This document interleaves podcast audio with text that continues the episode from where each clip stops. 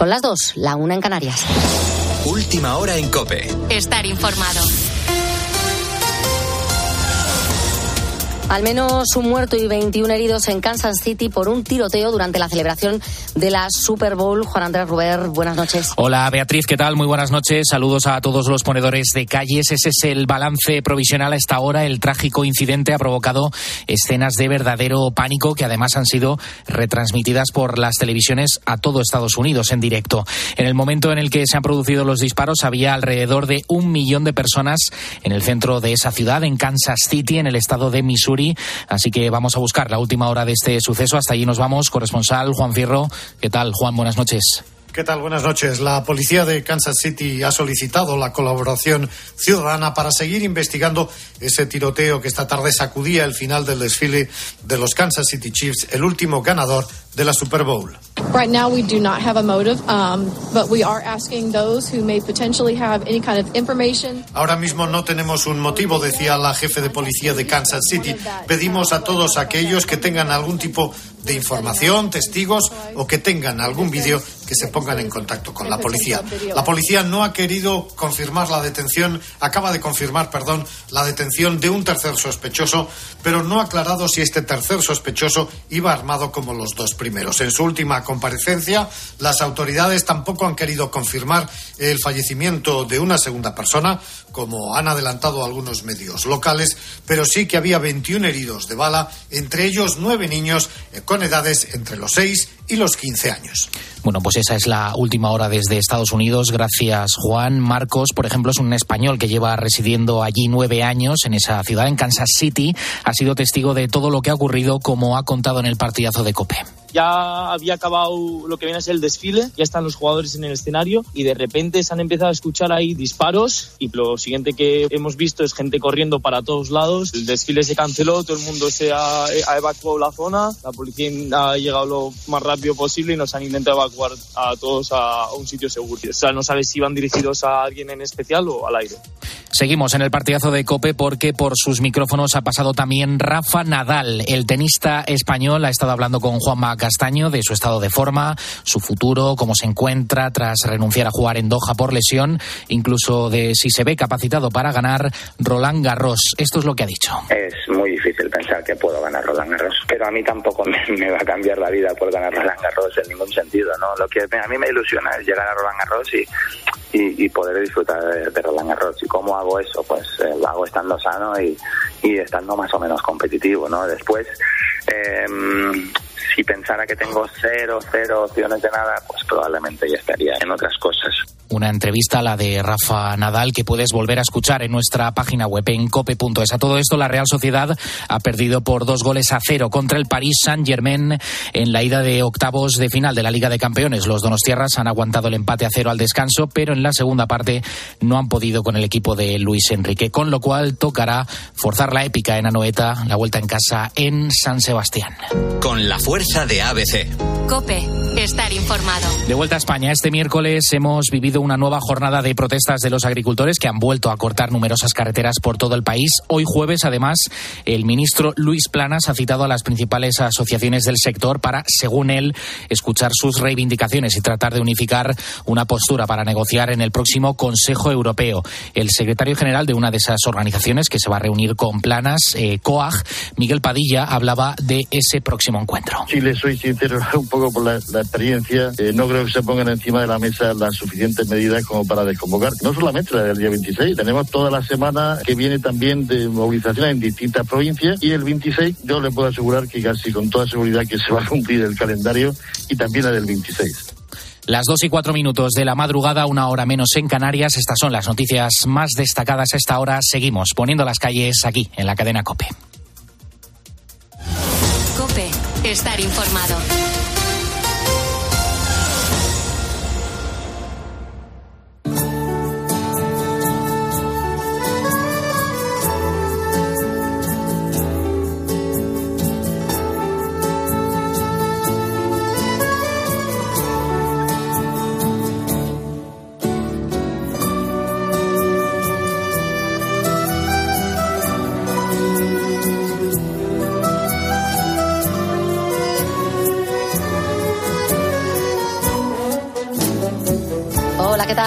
Noches, ponedores. Bienvenidos a todos aquellos que se incorporan en esta hora. Nosotros llevamos desde la una y media de la mañana, eh, en esta ocasión, hablando de la sequía. Un tema mm, del que vamos, bueno, pues eh, hablar a lo largo de las próximas horas, hasta las seis de la mañana, que comienzan nuestros compañeros de Herrera en COPE.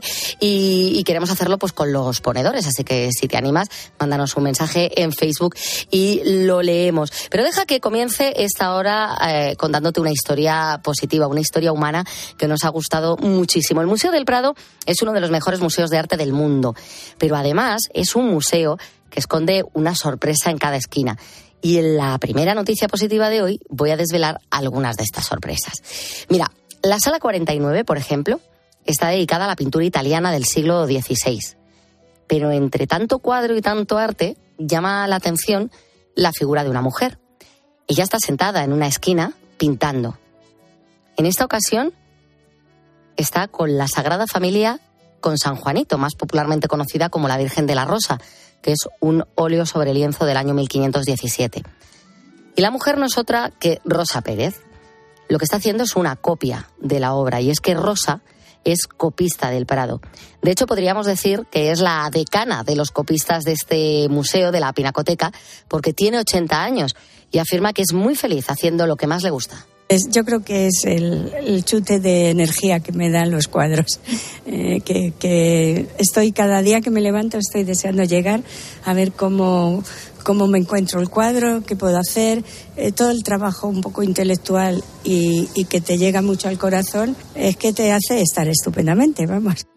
Cuando Rosa era una niña no tenía televisión en casa. Para algunos eso debe ser un verdadero drama, pero para ella fue toda una suerte al no tener televisión, ni teléfono móvil, ni redes sociales, no tuvo tantas distracciones como tenemos ahora. Rosa tenía una sensibilidad especial para el arte y fue su padre el que le inculcó a ella y a sus cuatro hermanas el amor por el arte y por la música. Precisamente por eso, cuando era adolescente, empezó a estudiar en la Academia de Bellas Artes en Madrid. Al principio quería ser creadora, no copista. Las copias, bueno, pues las veía como una cosa menor pero por casualidades del destino empezó copiando y no se le dio nada mal.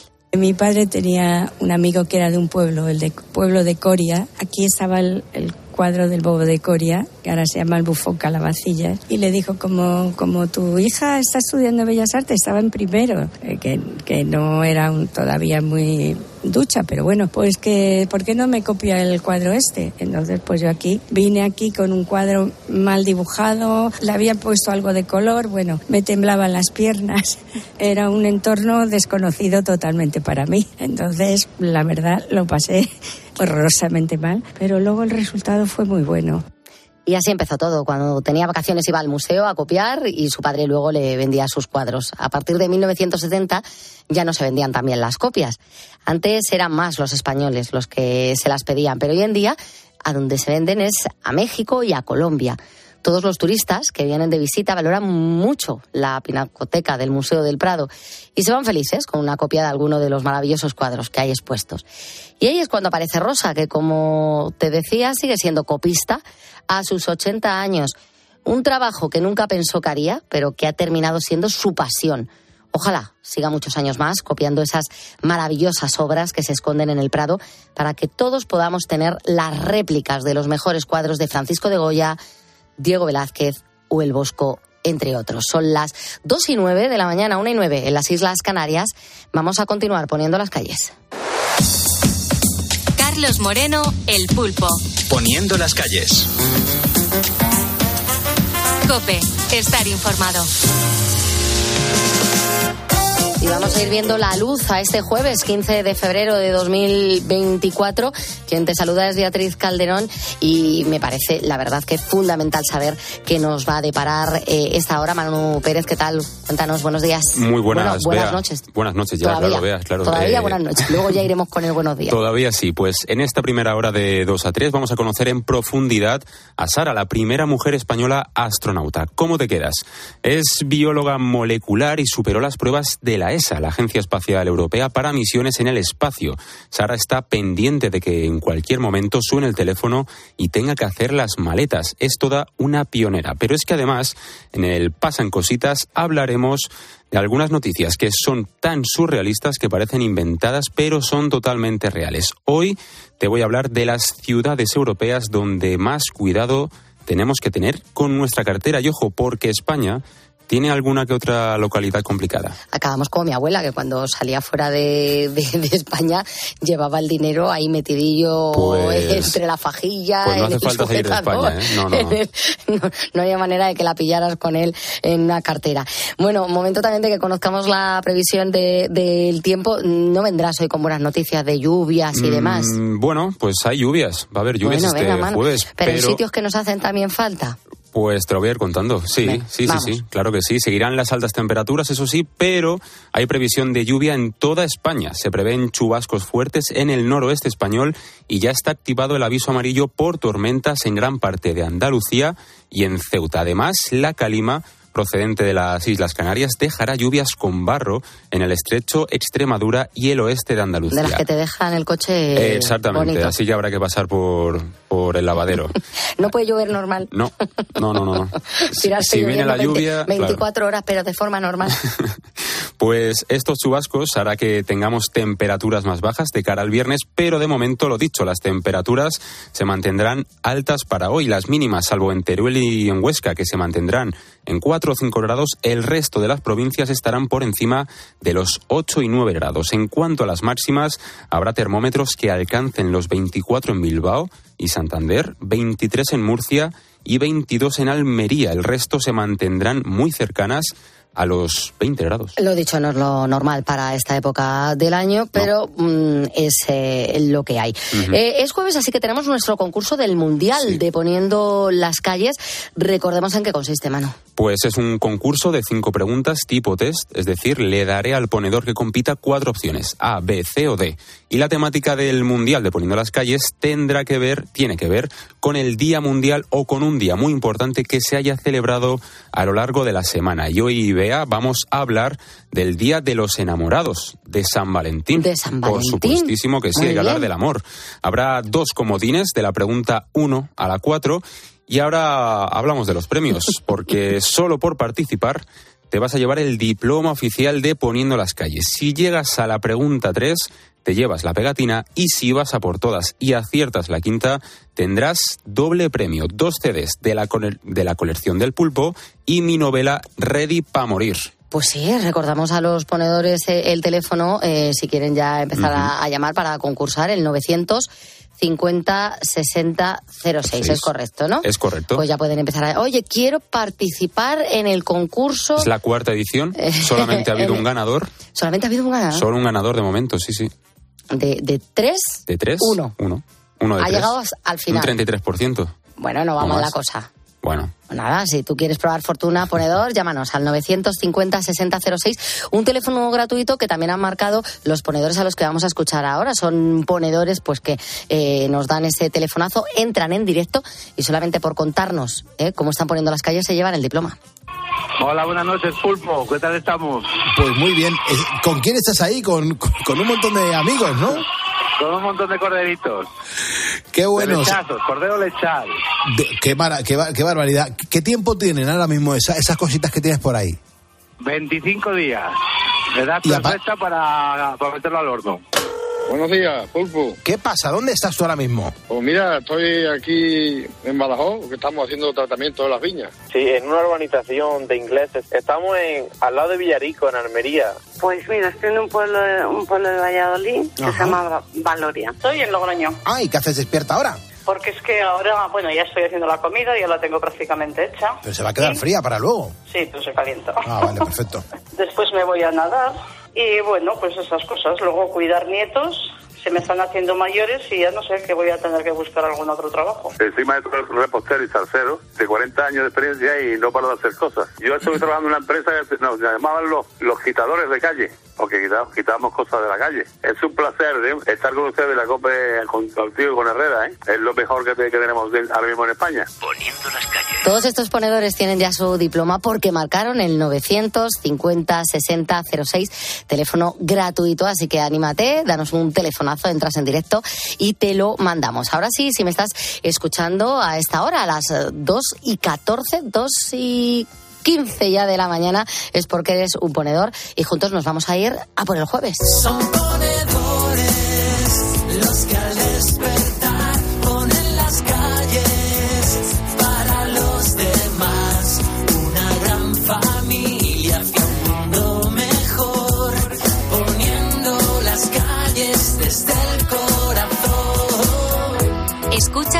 Poniendo las calles. Con Carlos Moreno, el pulpo.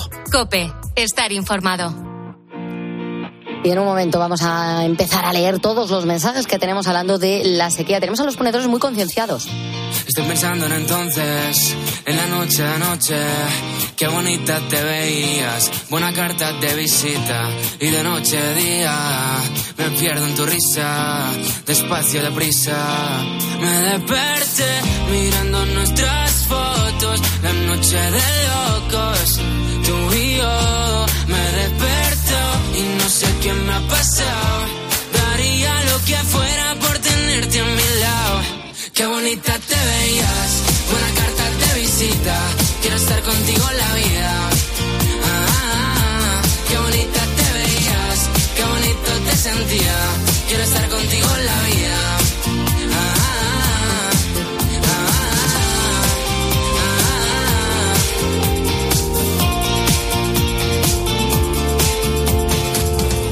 Tengo las cosas poco claras y la mente un poco rara.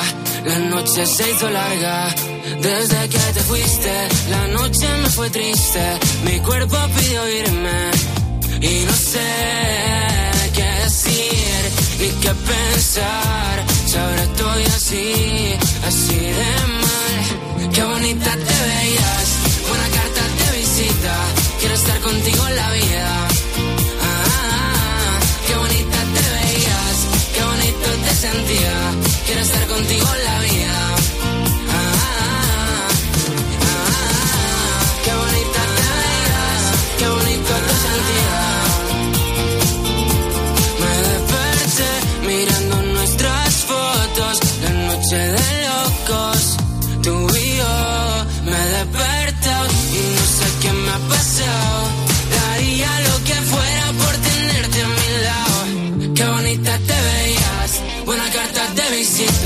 Quiero estar contigo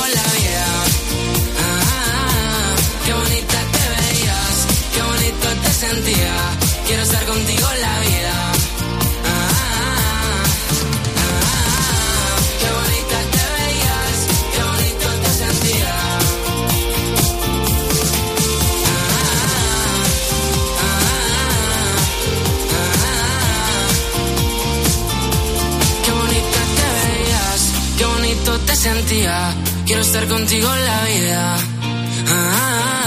Ah, 2 y 18 de la mañana, poniendo las calles en directo. Eh, antes decíamos eh, el primer despertador, pero ahora somos un acostador. Despertador lo tenemos todo, desde la una y media de la mañana, que termina el partidazo, hasta las 6, que comienza Herrera en Cope. Estamos aquí. Hoy, Pulpo, eh, pues le ha sido imposible eh, comenzar a, a la una y media. Tuvo un- una reacción eh, alérgica. Y, mm, y bueno, es que tenemos aquí el parte médico. Manu. Sí, sí, Realmente sí. ha sido. voy- voy a buscarlo porque, De porque todo, pero- sí, pero- sí. tiene de todo. Tiene, tiene- está, está bastante fastidiado. Tiene faringitis, tiene otitis, tiene rinitis y, y, bueno, está hasta arriba de antibióticos, de medicamentos. Y, y de cosas buenas para intentar eh, mejorar su estado de salud. Pero aún así ha prometido que va a tratar eh, de, de estar Un en ratito. algún momento del programa con los ponedores de calles. Así que esperaremos a que nos dé el ok. Eh, vamos a leer los mensajes, ¿no, Manu, de los Claro ponedores? sí. Hoy en Facebook estamos hablando con ellos sobre la sequía, era nuestro temazo del día con el que empezábamos a la una y media de la mañana. Un problema que nos preocupa a todos. Yo lo he contado en muchas ocasiones. Eh, hablábamos con un experto eh, a la una y media, a las dos menos cuarto de la mañana más o menos, que comentaba, quizás eh, hemos hecho cosas que han hecho que no nos concien- concienciemos. Y es cierto porque yo recuerdo aquella sequía, la del 91 al 95, Yo que no. hubo restricciones. Eh, ¿Ya vas a sacar el año del nacimiento? Yo no la recuerdo, no. Esa sequía yo la recuerdo, era una adolescente, pero desde, a- desde entonces yo nunca he sufrido restricciones, nada más que en aquel momento. Y además lo recuerdo perfectamente, fue en el año 95 y yo estaba en Estepona, un mes de vacaciones y durante ese mes había problemas para abrir el grifo. No se podía abrir a, a cualquier hora. Y ahí yo dije, jolín, esto es un problemón. Claro, si el resto de tu vida te lo pasas abriendo el grifo Claro. y nunca tienes un problema, pues lo mismo es imposible que sepas a valorar eh, la importancia que tiene el agua. ¿Qué dicen los ponedores? ¿Estamos Pues- concienciados o no? Justo de esto nos estaba hablando Simón, porque nos dice en Málaga, aunque ha llovido esta semana, ha sido poca cantidad. Seguimos necesitando agua. Para bajar el gasto de agua en mi, en mi urbanización, han bajado la presión en la red. También está prohibido regar los jardines y lavar los coches. Tenemos un grave problema. Se están poniendo soluciones, al menos para paliarla, no para Pero- solucionar el claro, pero problema. parecen soluciones eh, propias. Son más para paliar eh, la situación actual que luego lo que tendrían que ponerse y meterse de lleno es en solucionar el problema real. Claro, claro. Nos dice Marita, soy de Murcia y aquí sabemos cómo aprovechar hasta la última gota de agua. España necesita un plan hidrológico eh, nacional y todo lo demás son parches. Agua hay suficiente para todos. Un saludo, ponedores. También nos dice Andrew, seguimos necesitando que llueva la Virgen de la Cueva, pero si estamos muy concienciados y procuramos no derrochar nada. Feliz día, ponedores. Un abrazote. Vamos a por otro buen amanecer. Y nos dice también José Luis, muy buenas noches, Pulpo, Beatriz, Manu y equipo. Pues sí, temo que... Perdón. Temo que llegara a estar afectado, pues un compañero tiene un huerto y yo con él eh, podemos vernos en tener que dejarlo por Claro. falta de agua. No poder mantener el huerto Claro. que tienen porque, Claro, lo mismo pues no, no pueden regarlo. Eh, mira, Tony López también dice, vamos a ver, como no llueva, que hasta marcha, pues eh, por lo que contáis, no tiene pinta, al menos de, de caer bien durante días y como tendría que llover. Dice, yo creo que lo vamos a pasar muy mal. No hay suficientes instalaciones hidráulicas para abastecer muchas ciudades y es una pena porque debería de ponerse una solución mal. Ángel Rodríguez, por ejemplo, dice, oye, ¿pensáis que solo es una cosa catalana? Para nada. No, Eh, no, en no. esta ocasión el problema ha sido Cataluña y Andalucía. Otras veces es la Comunidad Valenciana. Eh, otras veces eh, eh, eso Castilla-La Mancha. Eh, de hecho, la sequía afecta a todo el país, como nos han contado los expertos con los que hemos hablado, aunque la situación drástica está en esas dos regiones. Bueno, vamos a seguir a lo largo de estas horas de programa leyendo los mensajes de nuestros ponedores en Facebook, pero eh, ahora vamos a dejar de, de ver- de mirar la tierra y, y- y vamos a levantar un poco la cabeza, a mirar hacia arriba.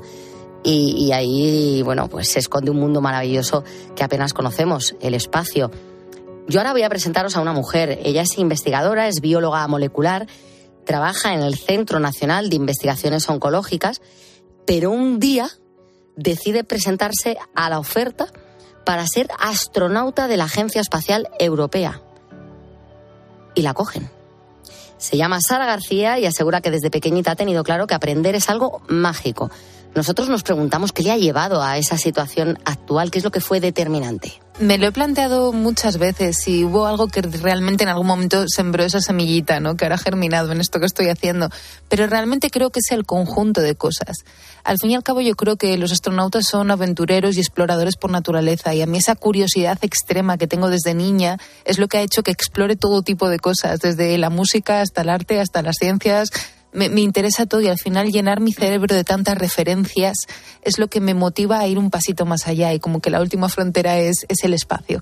Ser astronauta es el sueño de muchos niños cuando se plantean que quieren ser de mayor y ella lo ha conseguido. Sara comenzó con la biotecnología y en concreto se decantó por el mundo del cáncer.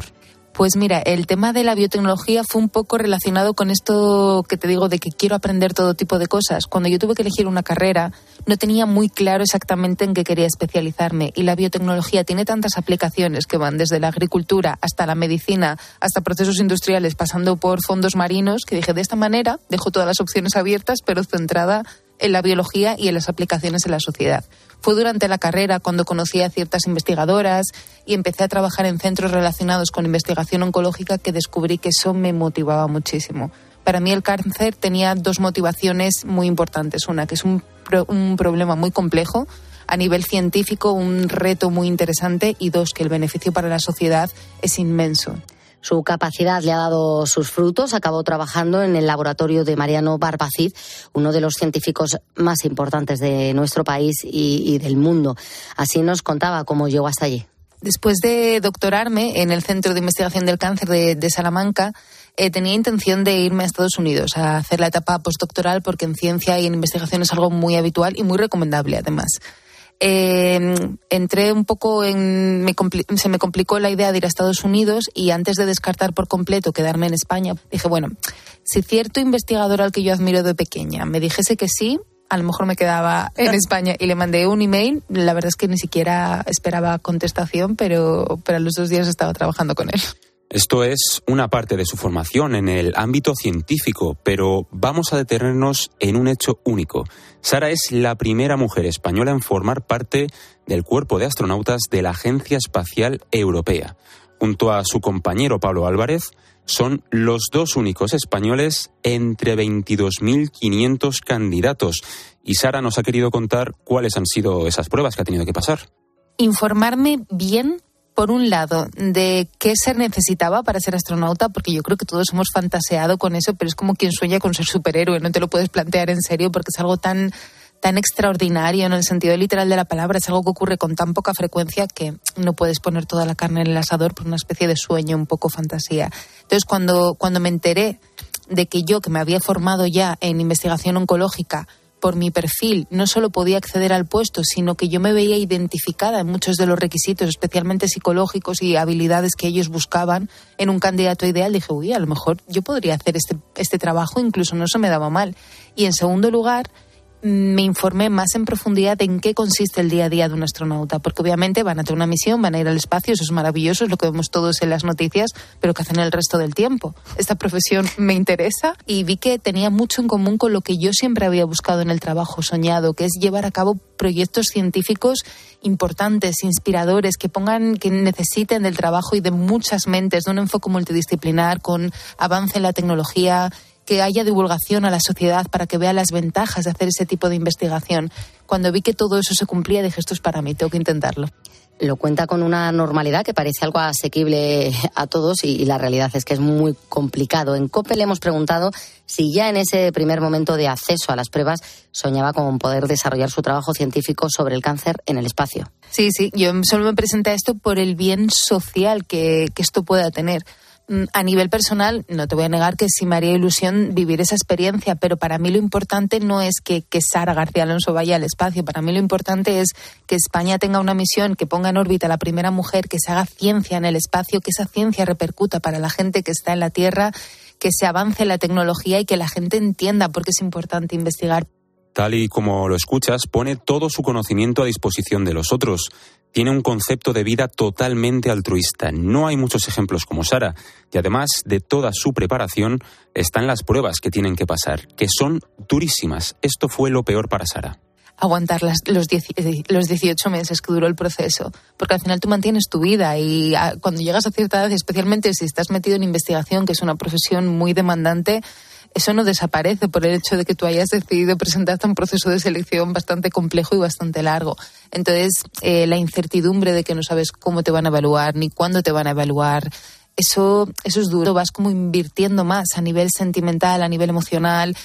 Y un rechazo en ese punto sería bastante devastador. Entonces, bueno, a nivel psicológico hay que, hay que ser fuerte y hay que saber llevarlo. Y luego, que objetivamente son unas pruebas difíciles.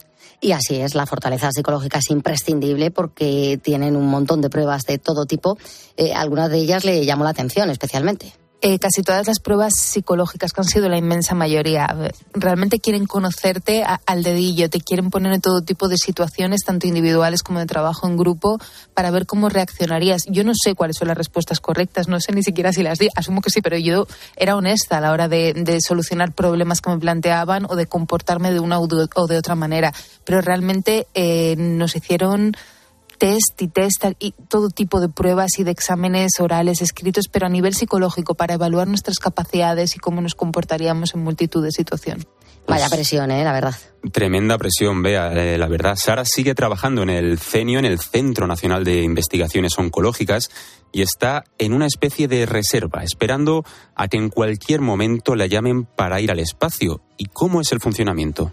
Mm, no me exigen nada desde la Agencia Espacial Europea, pero por, por mi figura ahora porque en cierto modo soy una embajadora de la Agencia Espacial Europea, me mantengo formada. A nivel de entrenamiento llevo más de 10 años haciéndolo, entonces es un entrenamiento físico, algo que controlo desde hace muchos años, entonces eso no supone un añadido para mí. Sí que tengo que mantener eh, mi certificado médico, de hecho iré a finales de noviembre a a Colonia para las pruebas médicas.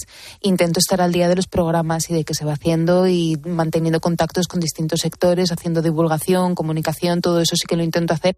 Esto sumado a su trabajo habitual, es una labor al final de esperar una llamada, así de claro. Yo estoy en la reserva y sí que sí esa llamada probablemente más que de la agencia espacial europea podría ser promovida por, por, nuestro propio gobierno por la agencia espacial española sí la formación sería por parte de la ESA pero sería impulsada más eh, por el gobierno. Claro, pero ¿cuáles son ¿no? esas posibilidades? ¿Existen las probabilidades de que Sara reciba esa llamada? No lo sé, yo soy optimista. Yo creo que puede ser interesante que se puede montar una misión que beneficie a todo el mundo, que esté relacionada con investigación biomédica, poder ser, y que ponga a prueba tecnología española, habrá que ver. El caso es que Sara es ya una astronauta. Está esperando, sí, pero solo es cuestión de tiempo. Por eso su visibilidad ha sido brutal, ha aparecido en muchos medios de comunicación y eso añade responsabilidad a su función divulgativa. No sé si Sara nota esa fama. Sí, sí que lo noto y quizá eso es lo que, lo que me ha motivado a seguir. Yo no esperaba esta repercusión, eso, eso es cierto, pero el hecho de que haya surgido así y de que vea esa ilusión en jóvenes, en niños, niñas y también en adultos, porque estoy viendo una especie de, de, revulsivo de energía en la población en general. Al mismo tiempo es una responsabilidad ser la figura detrás de todo eso. Pero ya que ha surgido de esta forma, creo que es interesante utilizar este, este altavoz que se me ha concedido y del que me siento tremendamente honrada para hacer divulgación del espacio y de la investigación científica, que es a lo que me dedico, ya que es mi doble perfil, voy a compartirlo con la sociedad para que intentar contagiarles un poco de, de ese entusiasmo que yo siento por la ciencia. Figuras como ella son un incentivo para que las niñas escojan estudiar carreras relacionadas con la ciencia y Sara es toda una influencia. Creo que sí, creo que cuando a la gente le enseñas ejemplos de cosas que se pueden conseguir, eh, se animan. Al menos a mí es lo que me pasó durante la carrera. Cuando vi ejemplos de personas de mi edad unos pocos años superiores que, que, se atrevían a organizar eventos científicos, que se formaban, que hacían grandes cosas, es cuando yo me sentí con esa fuerza de, bueno, si ellos pueden, ellos están aquí en la carrera como yo, si ellos pueden, a lo mejor yo también puedo. Entonces creo que es interesante para la gente joven que vean que se puede. La verdad es que ha habido grandes mujeres en la ciencia. Han sido menos, entre otras cosas, porque no se les permitía estudiar. Y también las que ha habido se han vendido peor, pero eran otros tiempos. Sin duda, grandes científicas y talento femenino ha habido en nuestro país desde hace décadas y décadas y lo sigue habiendo. El problema es que no salían tanto ni en los libros de texto ni en los medios de comunicación. Entonces, a, a las niñas, al menos hablo a nivel personal, a mí no me llegaban esas figuras. Y claro, sí que me podía llegar grandes nombres como Marie Curie, pero yo esto lo he dicho en alguna ocasión, yo a Marie Curie no, la veo un espejo en el que mirarme. Es, es, una, es una mujer que vivió en otra época que ha ganado dos premios Nobel, es algo tremendamente excepcional. Quizás me hubieran dado ejemplos de, de científicas de, de, mi país, europeas, americanas, me da igual, pero que, que se dedican a proyectos de determinada índole, que han tenido aplicación, algo un poco más realista, que no digo que no haya sido realista Marie Curie, pero es como aspirar a ser lo que decía antes, un poco un superhéroe. Entonces, ejemplos reales, cercanos, creo que ayudan muchísimo a impulsar esa vocación en la gente. Por eso es tan importante la difusión. Sara ha aparecido en medios, como decíamos, pero también ha sido portada de revistas, incluso de moda. La hemos visto en redes sociales, en fin, que hay que mostrarle al mundo la capacidad de mujeres como ella. Sí, es una forma de acceder a todo tipo de, de públicos. No, no todos los niveles de la sociedad, hablo de edad, de género, de preferencias, se nutren de los mismos medios de comunicación y todos tienen cabida. Entonces me parece interesante poder llegar a distintos tipos de, de público, pues de eso, desde revistas de moda hasta redes sociales, que todavía tengo que trabajar en ello Estamos ante un terreno que avanza por segundos, nos perderemos todos un poco, pero lejos de la valía que tiene a nivel profesional y personal, ella se reconoce como alguien muy normal, aunque a nosotros no deja de sorprendernos que Sara en cualquier momento pueda recibir una llamada y acabe en un cohete rumbo al espacio. Así que al menos su trabajo muy normal no es. Son las 2.34 de la mañana, vamos a seguir poniendo las calles.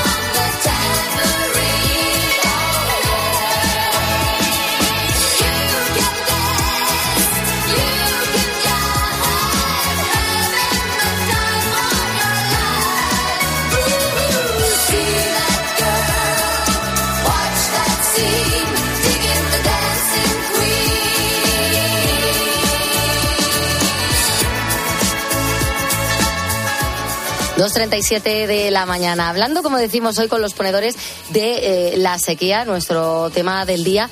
Eh, Manu, ¿qué cuentan? ¿La gente está concienciada? ¿Qué, qué cosas hacen los propios ponedores? Pues todos tenemos claro que hay que, bueno, reformas estructurales, ¿no? Que son necesarias.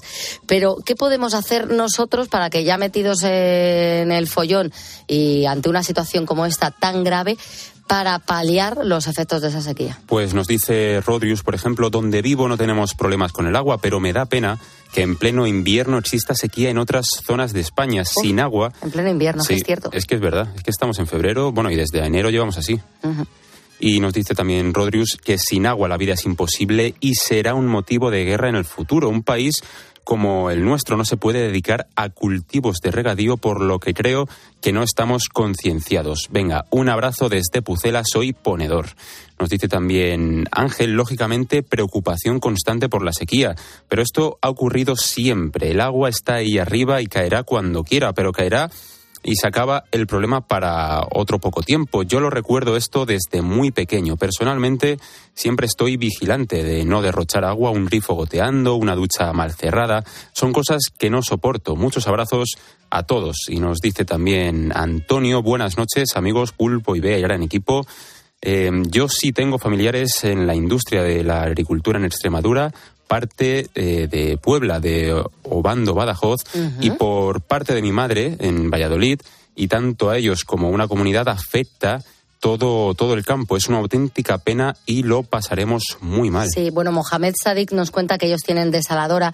Dice, es algo caro, eso está claro, pero es la única alternativa para nosotros. No nos dice exactamente eh, dónde se encuentra. Y luego Francisco José nos ha escrito también desde Huelva. Dice, afortunadamente no estamos mal en Huelva aunque estamos en alerta porque, claro, se ha notado la sequía en los embalses nuestros, así que creo que es algo que se podría solucionar con unas obras que ahora mismo eh, el gobierno tiene paralizadas, el embalse Chanza. Dice, y el tema de Doñana es aparte, nos manda un eh, saludo. Eh, la situación es complicada. Y Marilena nos ha escrito desde Navarra. Dice, bueno, pues se han llenado los pantanos, pero me disgusta que el resto de España esté bajo mínimos. No sé qué va a pasar en verano, pero da miedo. Claro, en el caso de Navarra sí que han tenido lluvias. Eh, pero claro, es que el resto de España es que es muy Es que amplio. Hemos normalizado, por ejemplo, en Alicante, eh, ríos como el Vinalopó o el Segura, que pasa también por Murcia, que estén sin agua. Lo hemos normalizado de una manera Ya, tan... tenerlos sequitos. sí. Pero bueno, eh, esto pues hace falta una, una mejora, un plan eh, hidrológico, como, como decían algunos ponedores, y a ver qué se plantea. Pues sí, a ver si se ponen todos de acuerdo, porque si uno lo plantea, pero cuando llega el otro lo quita Claro. y andamos así, pues eh, luego tenemos Así es más complicado. estos problemas. Eh, a esta hora, a las 2.40 de la mañana, eh, es momento de que nosotros abramos ese teléfono que tenemos eh, del público. Es el 950-6006, el teléfono de nuestros oyentes, de nuestros ponedores que lo marcan, entran eh, en directo y, y les vamos a mandar el diploma. Hoy se lo va a llevar Teresa. ¿Qué tal? Muy buenas noches. Hola, buenas noches. Teresa, Buenas noches, buenas noches. muy buenas noches. ¿Desde dónde nos llamas? Pues te llamo desde Canarias, desde Las Palmas. Desde Las Palmas. Y Teresa, una pregunta. ¿Vosotros allí cómo lleváis lo de la sequía? Mm, Mira, aquí, aquí llueve, pero muy poco, ¿eh? Nosotros porque aquí hay potabilizadoras y la verdad no nos falta el agua. Y el mar es, es lo que tenemos porque llueve también muy poco. Aquí llueve calim y, y tierra. Claro, lo hemos, lo hemos contado, ¿eh? que, que iba a caer eh, eh, calima en, en forma de barro y además como, como viene hacia la península también, eh, vamos a Sí, notar los efectos. Allí lo tenéis eh, de forma Aquí más habitual. Sí, sí, sí. Aquí lo, lo tenemos, el agua la tenemos, ya te digo, por, por las potabilizadoras. Y, y aparte de eso, no se paga mucho tampoco, no es muy cara el agua. A pesar de que eh, tenéis, gracias a, a desaladoras, tenéis agua y no se paga mucho. Es- la desaladora siempre dicen que es una infraestructura muy cara. No, no, no, no. Nosotros tenemos, yo aquí en, en mi casa somos cuatro y me viene el, el recibo cada dos meses. Yo no pago más de 35 euros Ujú. y es cada dos meses. Eso, eso es una minucia. Cada, cada dos Porque- meses 35 euros, cuatro personas en un lugar como Canarias, claro. Sí, sí. Y lavadora va y lavadora viene. ¿Sabes qué? Y todo, para todo, para la ducha, para todo. Y yo nunca me he privado de, de darme una ducha de, de 15 minutos y demás. Teresa, entonces tú estarías de acuerdo en que lo mismo debería, de, de- para que la gente se concienciara de, de que el agua es un bien de primera necesidad y de que no abunda como nos gustaría, la gente debería de pagar más por él, ¿no? Yo pienso que sí. El, lo que pasa es que el, lo que tenemos gratis es el mar. Al tener el océano, Mm. Tenemos agua. Sí, pero el Pero, mar, claro, el, el agua del mar no se puede beber, hay que pasarlo por un filtro Sí, y ahí es donde yo creo que está la inversión. No, nosotros tenemos unos, unos filtros en los chorros, eh, mm, sobre todo de la cocina, Ujú. que ese filtro te sale el agua limpia, limpia, y te la puedes tomar. Ujú. Sí, sí, sí, pues eh, son filtros que hay y, y sale el agua y ya te digo, ni bichos ni nada. Que sale directamente si tú tienes ganas de beberte un vaso de agua y no tienes a, a- a mano una botella de, de agua natural, Sí. de, ¿sabes? De la montaña, y te- Tú bebes del grifo de casa. Sí, sí, sí. Y aquí estamos, no nos hemos muerto, ninguno. Ya te digo que esto es, yo sé que en la península lo están pasando mal, pero si tienen, el gobierno tiene que poner mano dura y, y soltar dinero para que a, ni- a nadie le falte el agua. Eso es un bien preciado. Eso es oro. Es un bien de, de primera necesidad, está claro. Pues eh, Teresa, muchísimas gracias por habernos llamado, por haber entrado hoy en, en Poniendo las Calles, eh, contando la situación, en este caso, en Las Palmas. Te encuentras eh, en, en Canarias y allí, bueno, pues las eh, desaladoras nos contabas que, que habían sido importantes en la gestión de- del agua, que tampoco es que abunde. Eh, me refiero al, al agua potable, que tampoco es que abunde en Canarias, porque por mar, claro, vosotros vais sobrados, desde luego.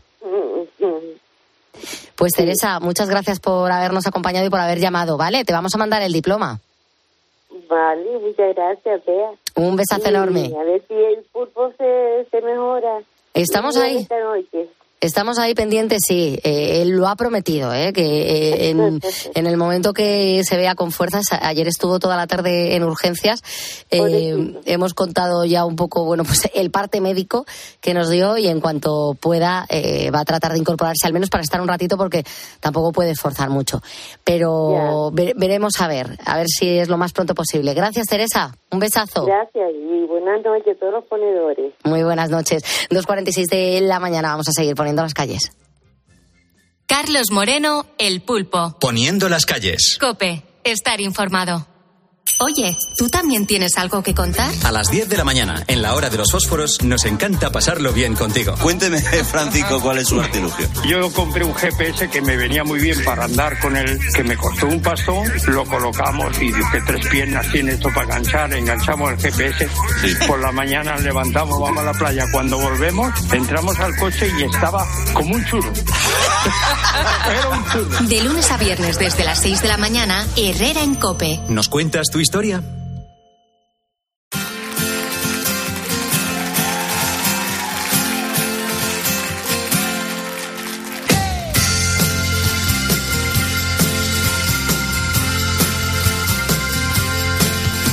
Tengo una guitarra en el hombro, una montaña de asombro, una ceniza en la voz. Tengo dos canciones firmadas, una está envenenada y la otra quiere. Guardo un recoveco en el alma que recuerda tu cara como nadie la vio. Río, lloro y paso de todo por el bien de los dos.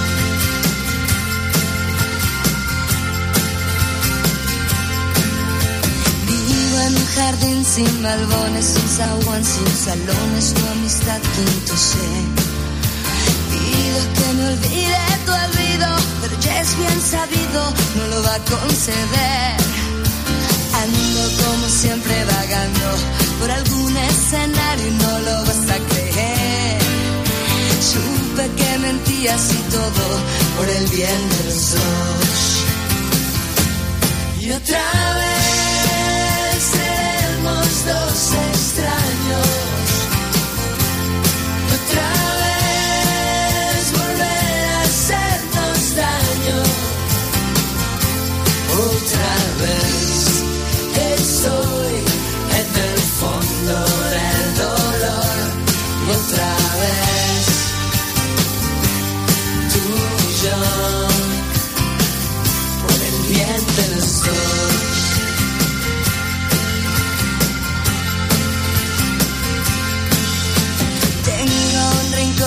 la cama que ya no entiende nada y me pregunta por vos. Tengo una mitad que se queja y la otra que no me deja escapar del dolor. Tengo una tremenda ceguera y no va a ser la primera vez que vuelvo a empezar. porque ya no estás a mi lado por el bien de los dos, de los dos. Y otra vez extraños. Otra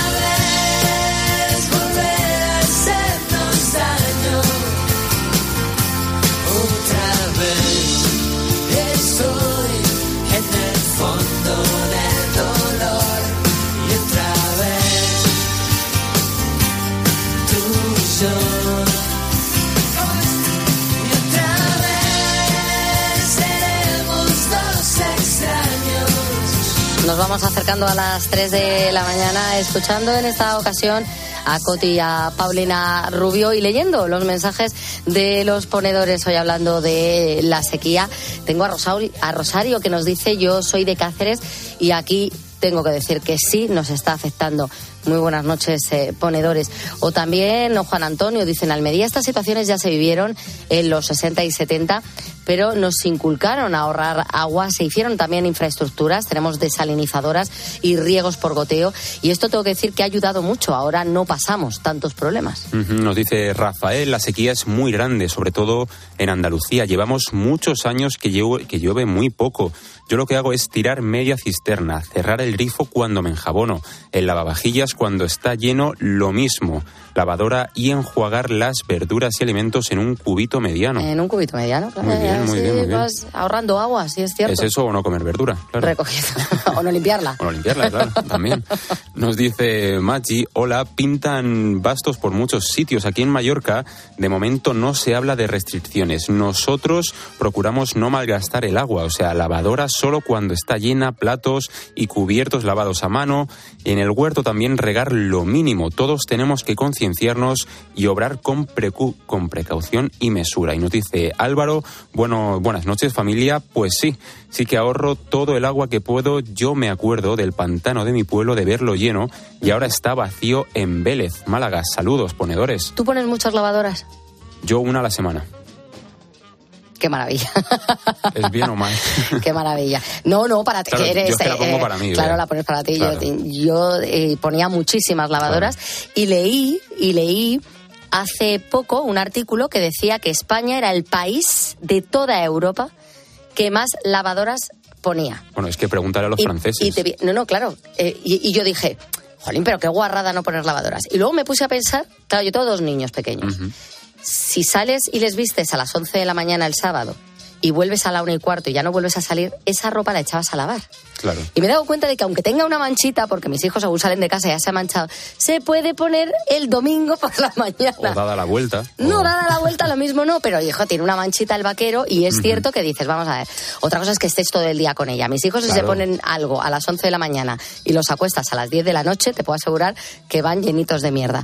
Pero si, si, si, si han salido dos horas por la mañana, no echar eso a lavar. Y No. es que es verdad, y ya ahora estoy con el ahorro. Entonces empiezo a ver cómo está el vaquero y miro el vaquero por todas partes. Y digo, este vaquero todavía se puede salvar. Y entonces tiene un segundo uso. También es verdad, a ver, eso con las camisetas es diferente.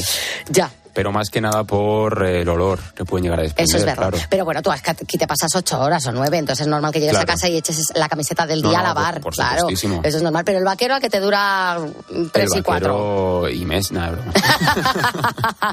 Pues los vaqueros dicen que cuanto menos se laven, mejor. Se estropean menos y no, les, más, ¿no? y no les hace falta tanto. Con airearlos, Ujú. aquí hemos contado alguna vez el secreto. Sí. Hay que sí, salvo que tengan una mancha que te haya caído encima, Claro. un chocolate o un café, eh, con airearlos un poquito es más que suficiente.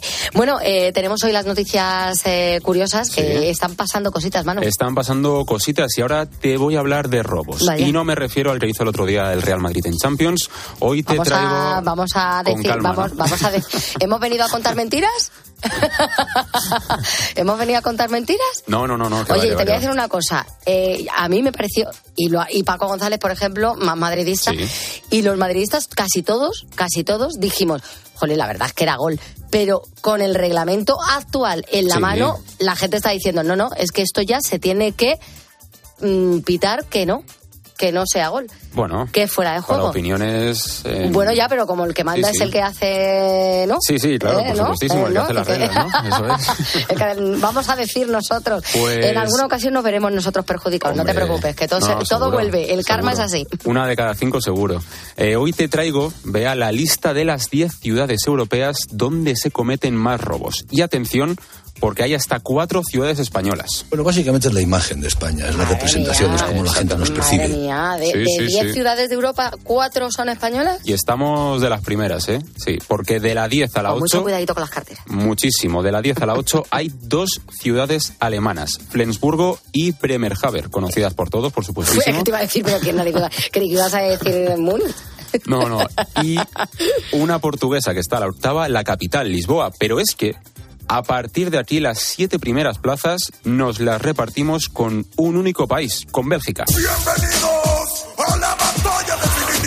Sí, señor, es una batalla por ver quién roba más. En la séptima posición se encuentra Charleroi, que también hemos estado todos allí de viaje, claro.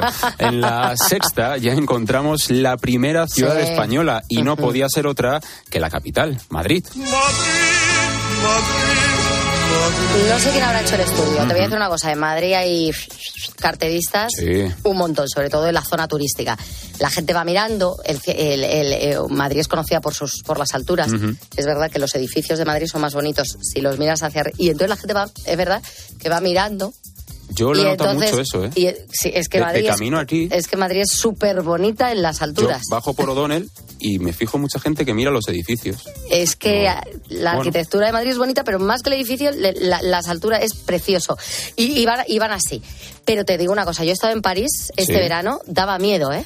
En París intentaron robarle la entorno- cartera a es mi que padre. que no esté París- metro, sí, sí. Eh, todo el entorno de la Torre Eiffel de, eh, daba miedo. Y el metro. Porque es que hasta ya, bueno, te voy a decir, daba miedo y no daba miedo, porque era tan descarado que la gente ya íbamos con el bolso de lo descarado que era, que decía, mira, hay uno, ahí hay otro que te está mirando, ahí ese te va a robar. O sea, tremendo. Sí, sí, sí.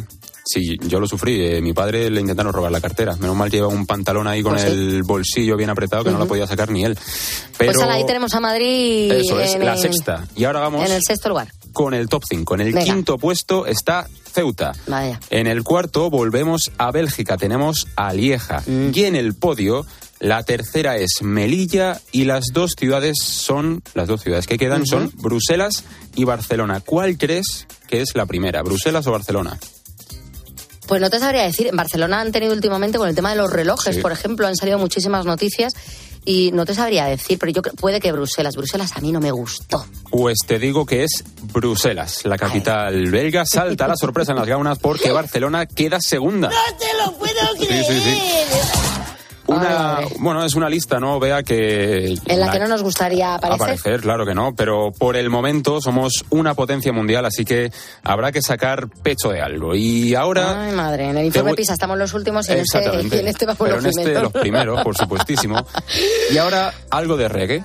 Un poquito de, de Bob Marley, porque se ha estrenado ya en, en cines el nuevo biopic del artista jamaicano más importante de la historia. Bob Marley, One Love, es la nueva película que relata la vida del cantante de reggae. La interpretan Kingsley Benadir, que hará de Bob Marley, y la Sana Lynch, que reencarnará el papel de su esposa. La producción es de la familia Marley, que la ha calificado como una celebración de la vida y la música de un icono que inspiró a generaciones a través de su mensaje de amor y unidad. Bueno, si hay algún fan de Bob Marley que sepa que ya se ha hecho el biopic, igual que se hizo de Elton John, igual que se hizo de Freddie Mercury, lo ha avalado la familia. Esto quiere decir que probablemente sea vaselina pura. Pero oye, está bien porque seguro que van a sonar las canciones y eso es un gustazo. Sí, sí. Yo era muy, bueno, yo soy muy fan de Bob Marley. A mí me dio por dejarme pelo largo, no, no rastas, No pero, rastas. pero sí un poquito. Lo escuchamos.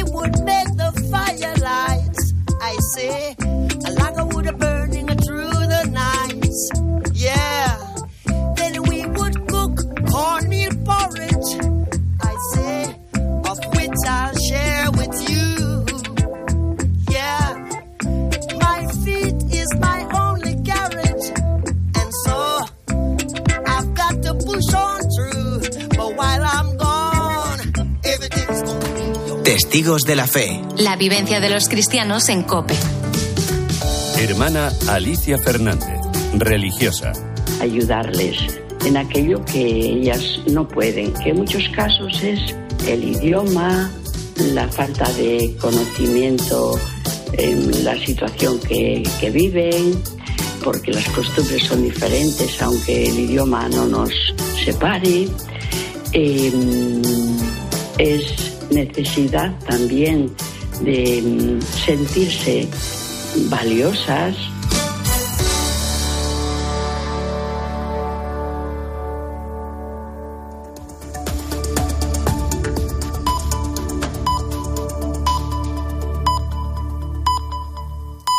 Son las tres.